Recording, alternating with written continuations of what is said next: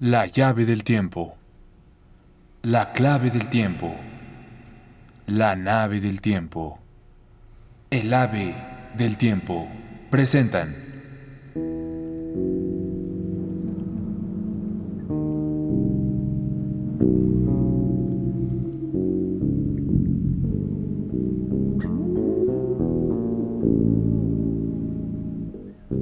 Fragmentos de la condena de Franz Kafka.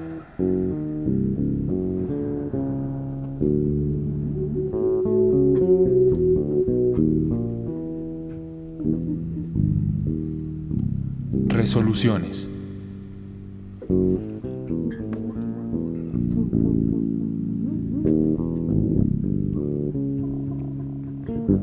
Emerger de un estado de melancolía debería ser fácil, a una fuerza de pura voluntad. Trato de levantarme de la silla, rodeo la mesa, pongo en movimiento la cabeza y el cabello, hago fulgurar mis ojos, distiendo los músculos en torno. Desafiando mis propios deseos, saludo con entusiasmo a A cuando viene a visitarme. Tolero amablemente a B en mi habitación. Y a pesar del sufrimiento y el cansancio, trago a grandes bocanadas todo lo que dice C.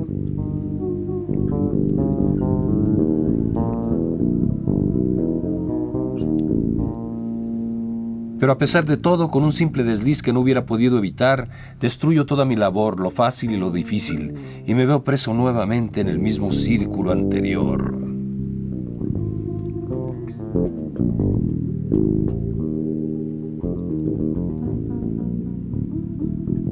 Por lo tanto, tal vez sea mejor soportarlo todo, pasivamente. Comportarse como una mera masa pesada y si uno se siente arrastrado, no dejarse inducir al menor paso innecesario. Mirar a los demás con la mirada de un animal. No sentir ningún arrepentimiento. En fin, ahogar con una sola mano el fantasma de vida que aún subsista, es decir, aumentar en lo posible la postrera calma sepulcral y no dejar subsistir nada más.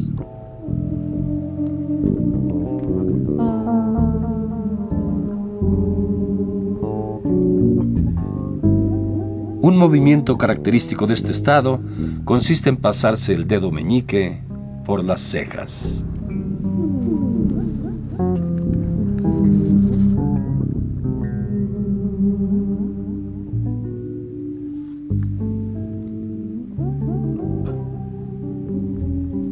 La excursión en la montaña.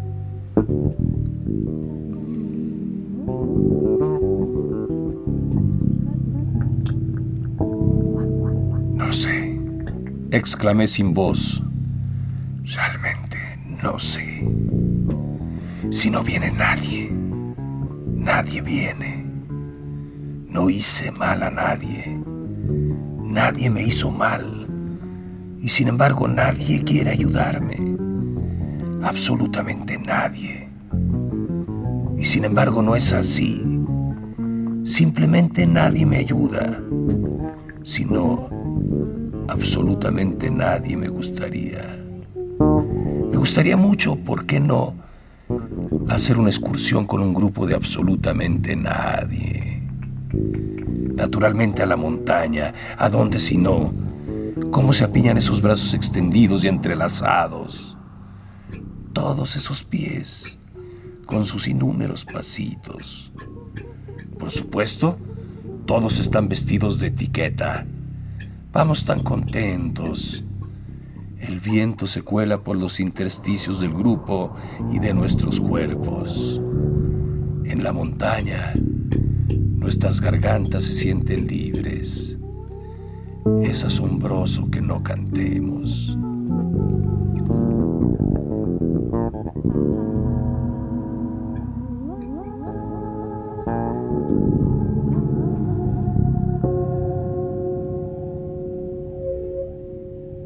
Del soltero.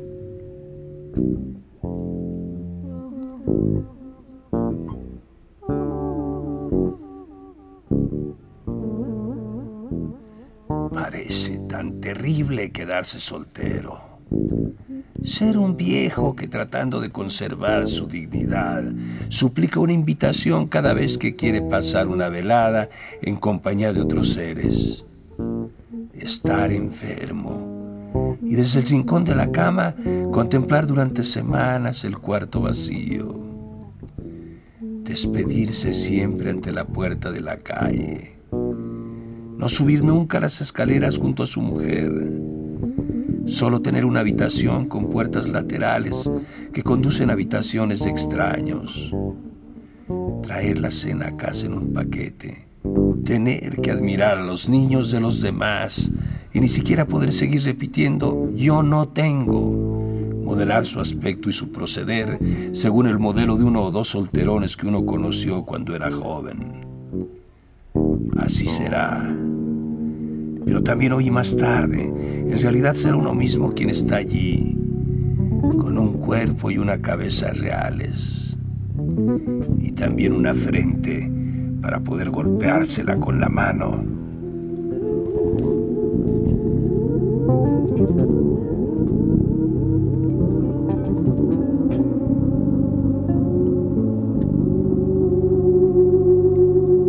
El comerciante.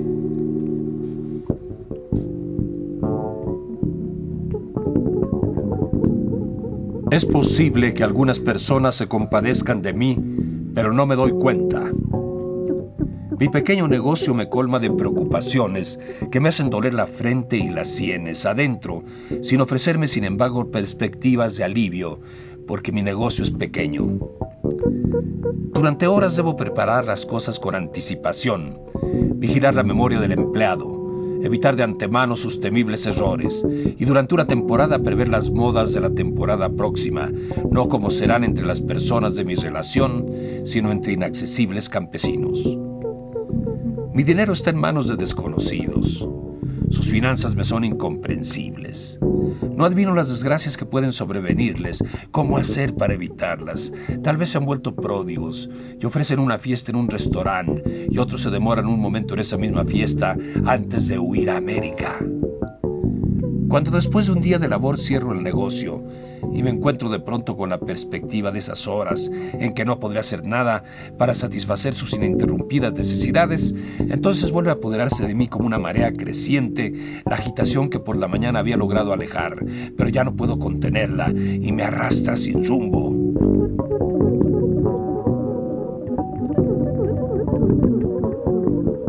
Y sin embargo no sé sacar ventaja de este impulso y solo puedo volver a mi casa porque tengo la cara y las manos sucias y sudadas, la ropa manchada y polvorienta, el gorro de trabajo en la cabeza y los zapatos desgarrados por los clavos de los cajones. Vuelvo como llevado por una ola, haciendo chasquear los dedos de ambas manos y acaricio el cabello de los niños que me salen al paso. Pero el camino es corto. Apenas llego a mi casa, abro la puerta del ascensor y entro. Entonces descubro de pronto que estoy solo. Otras personas que deben subir escaleras y por lo tanto se cansan un poco, se ven obligadas a esperar jadeando que les abran la puerta de su domicilio. Y tienen así una excusa para irritarse e impacientarse.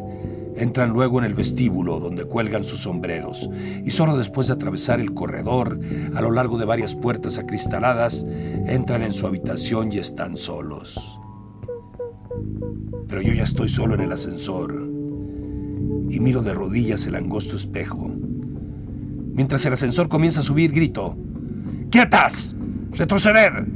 ¿A dónde queréis ir? ¿A la sombra de los árboles? ¿Detrás de los cortinajes de las ventanas o bajo el follaje del jardín? Hablo entre dientes y la caja de la escalera se desliza junto a los vidrios opacos como el agua de un torrente. ¡Volad lejos de aquí!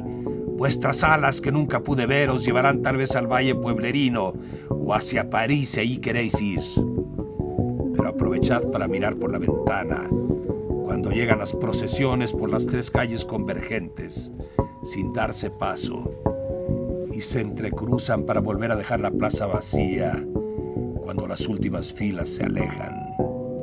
Agitad vuestros pañuelos, indignaos, emocionaos, Elogiad a la hermosa dama que pasa en coche. Cruzad el arroyo por el puente de madera. Saludad a los niños que se bañan. y asombraos ante el hurra de los mil marineros del acorazado distante.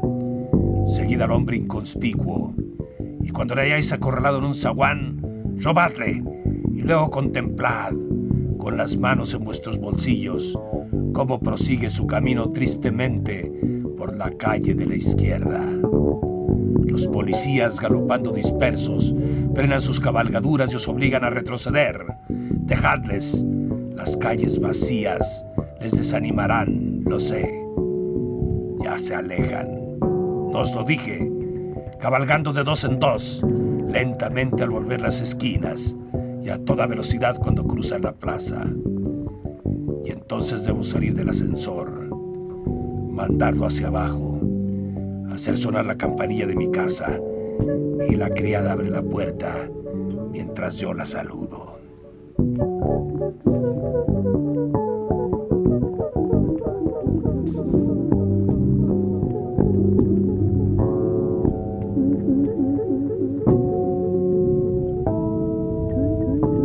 Contemplación distraída en la ventana.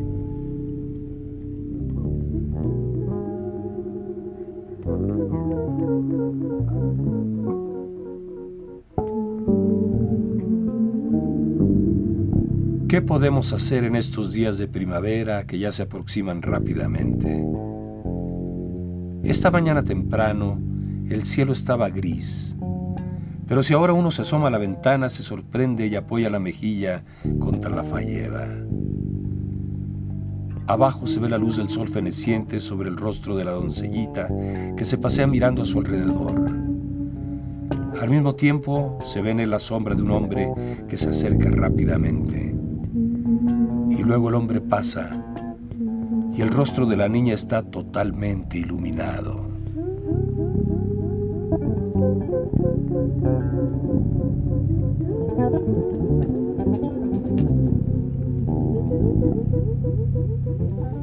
Camino de casa.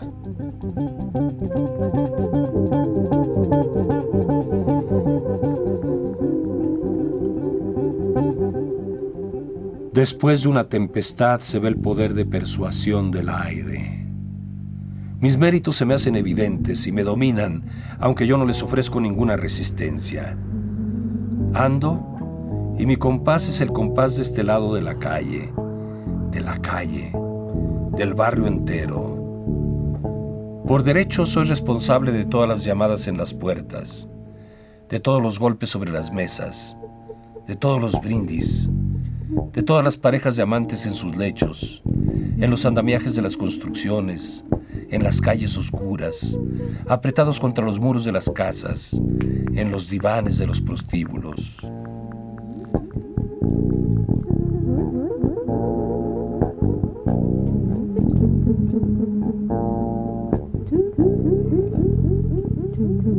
Comparo mi pasado con mi futuro, pero ambos me parecen admirables no puedo otorgar la palma a ninguno de los dos y solo protesto ante la injusticia de la providencia que me ha favorecido tanto.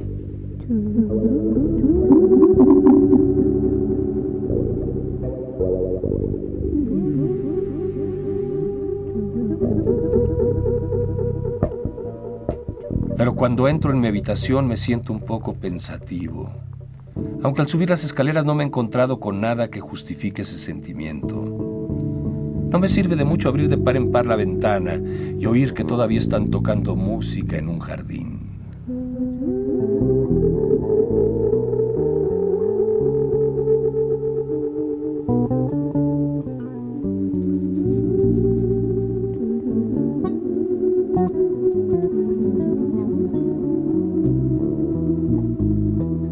Transeúntes.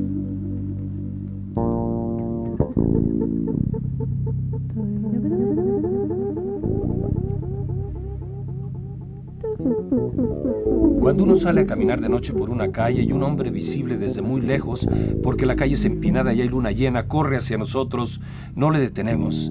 Ni siquiera si es débil y andrajoso, ni siquiera si alguien corre detrás de él gritando, le dejamos pasar.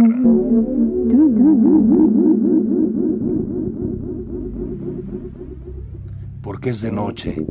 Y no es culpa nuestra que la calle sea empinada y la luna llena. Además, tal vez esos dos organizaron una cacería para entretenerse. Tal vez huyen de un tercero. Tal vez el primero es perseguido a pesar de su inocencia. Tal vez el segundo quiere matarle. Y no queremos ser cómplices del crimen. Tal vez ninguno de los dos sabe nada del otro. Y se dirigen corriendo cada uno por su cuenta hacia la cama. Tal vez son octámbulos. Tal vez el primero lleva armas.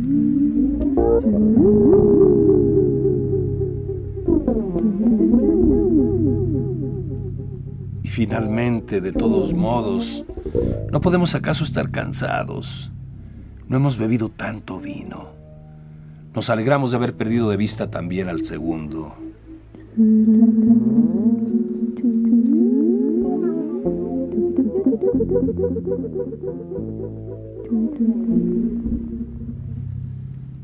Compañero de viaje.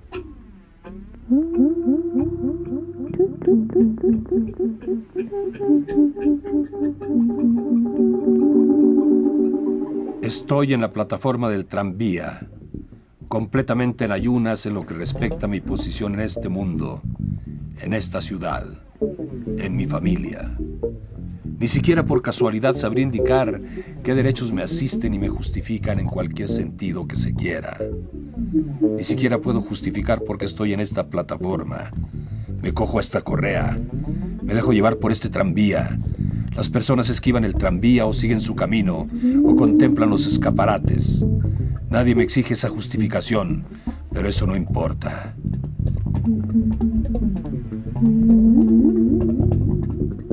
El tranvía se acerca a una parada. Una joven se acerca al estribo dispuesta a bajar. Me parece tan definida como si lo hubiera tocado. Está vestida de negro. Los pliegues de su falda casi no se mueven. La blusa es ceñida y tiene un cuello de encaje blanco fino. Su mano izquierda se apoya de plano sobre el tabique. El paraguas de su mano derecha descansa sobre el segundo peldaño. Su rostro es moreno, la nariz levemente contraída a los lados es en la punta redondeada y ancha. Tiene una abundante cabellera oscura y pelillos dispersos en la sien derecha.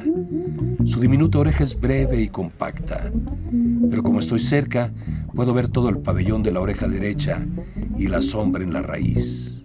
En ese momento me pregunté, ¿cómo es posible que no esté asombrada de sí misma?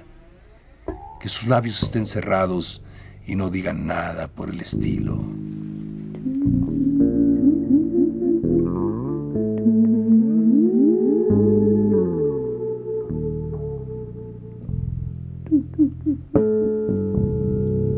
Vestidos.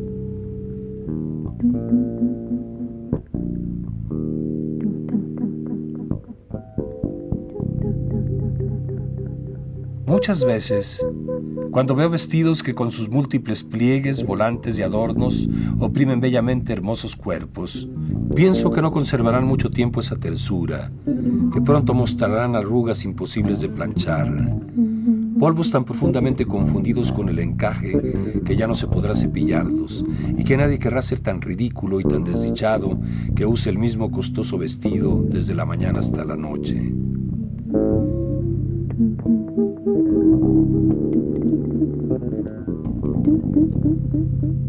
Y sin embargo encuentro jóvenes que son bastante hermosas y dejan ver variados y atractivos músculos y delicados huesos, y tersa piel y masas de cabello sutil, y que no obstante día tras día aparecen con esta especie de disfraz natural, y siempre se apoyan en la misma mano y reflejan en su espejo el mismo rostro.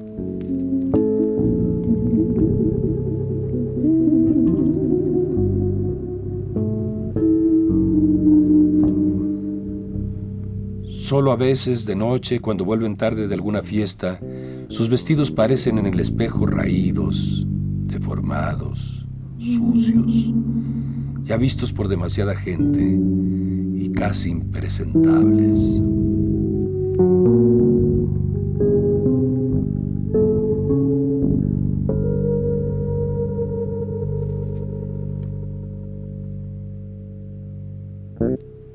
Para que mediten los jinetes.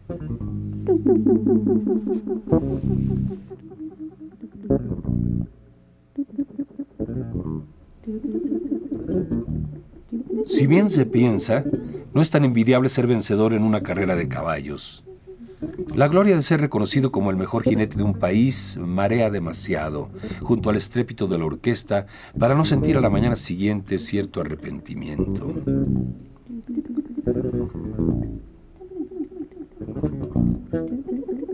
La envidia de los contrincantes, hombres astutos y bastante influyentes, nos entristece al atravesar el estrecho pasaje que recorremos después de cada carrera, y que pronto aparece desierto ante nuestra mirada, exceptuando algunos jinetes retrasados que se destacan diminutos sobre el borde del horizonte.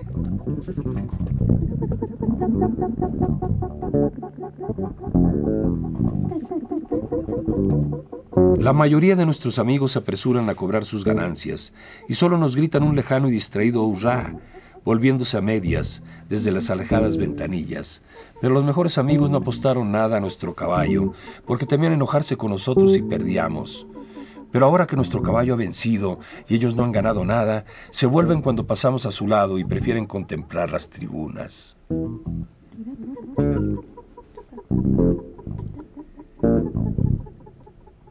Detrás de nosotros los contrincantes, afirmados en sus cabalgaduras, tratan de olvidar su mala suerte y la injusticia que en cierto modo se ha cometido con ellos. Tratan de contemplar las cosas desde un nuevo punto de vista, como si después de este juego de niños debiera comenzar otra carrera, la verdadera.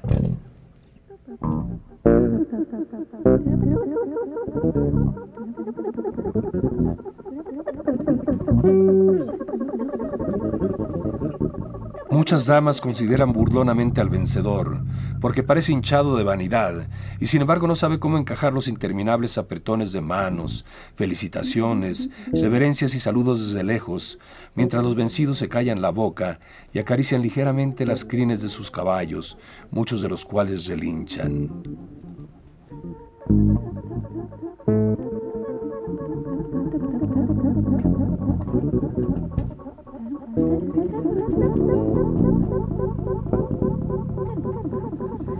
Finalmente, bajo un cielo entristecido, empieza a llover.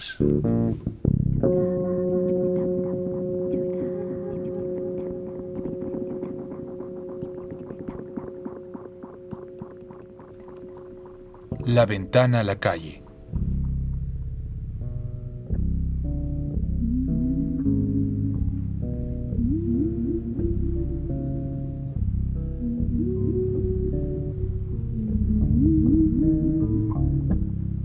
Aquel que vive solo y que sin embargo desea de vez en cuando vincularse a algo.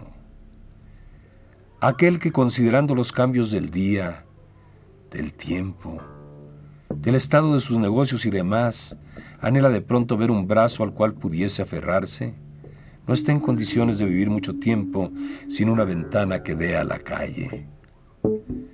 Y si le place no desear nada, y solo se acerca a la ventana como un hombre cansado cuya mirada oscila entre el público y el cielo, y no quiere mirar hacia afuera, y ha echado la cabeza un poco hacia atrás, sin embargo, a pesar de todo esto, los caballos de abajo terminarán por arrastrarle en su caravana de coches y su tumulto, y así finalmente en la armonía humana.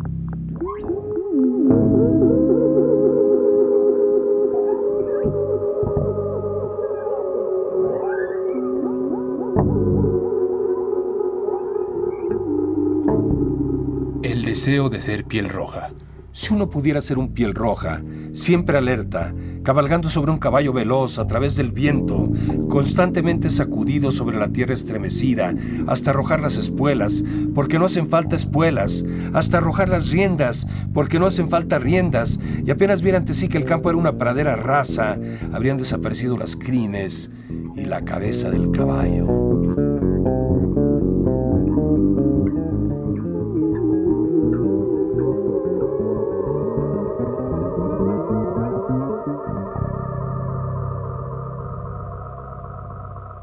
Los árboles.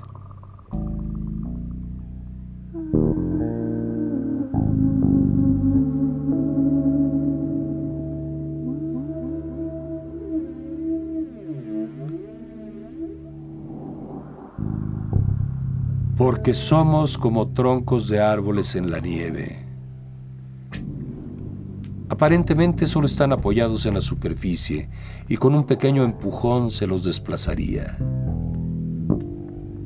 No es imposible, porque están firmemente unidos a la tierra. Pero cuidado, también esto es pura apariencia.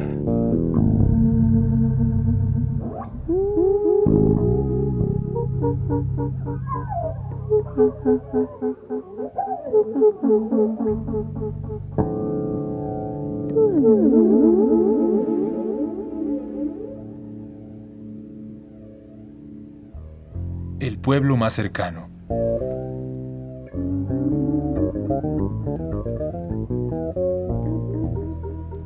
Mi abuelo solía decir, la vida es asombrosamente corta. Ahora, al recordarla, se me aparece tan condensada que, por ejemplo, casi no comprendo cómo un joven puede tomar la decisión de ir a caballo hasta el pueblo más cercano sin temer y descontando, por supuesto, la mala suerte que aún el lapso de una vida normal y feliz no alcance ni para empezar semejante viaje.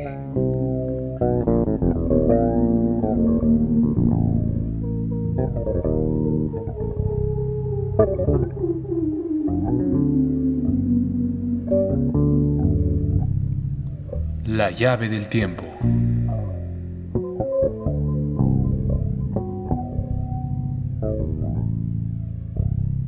La clave del tiempo.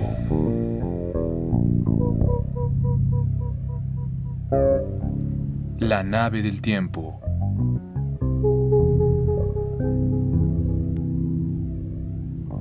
El ave del tiempo. Presentaron.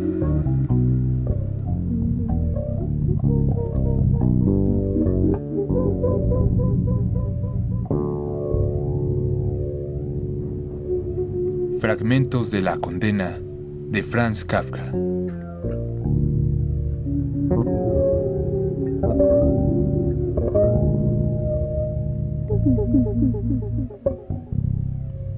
Cantando Sol Herrera.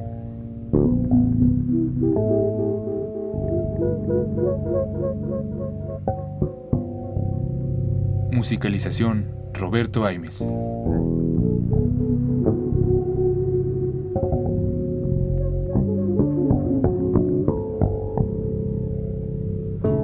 Técnica Carlos Montaño.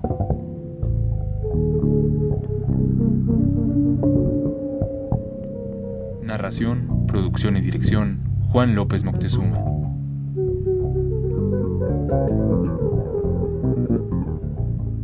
Locutor Homero Bazán Lonchi.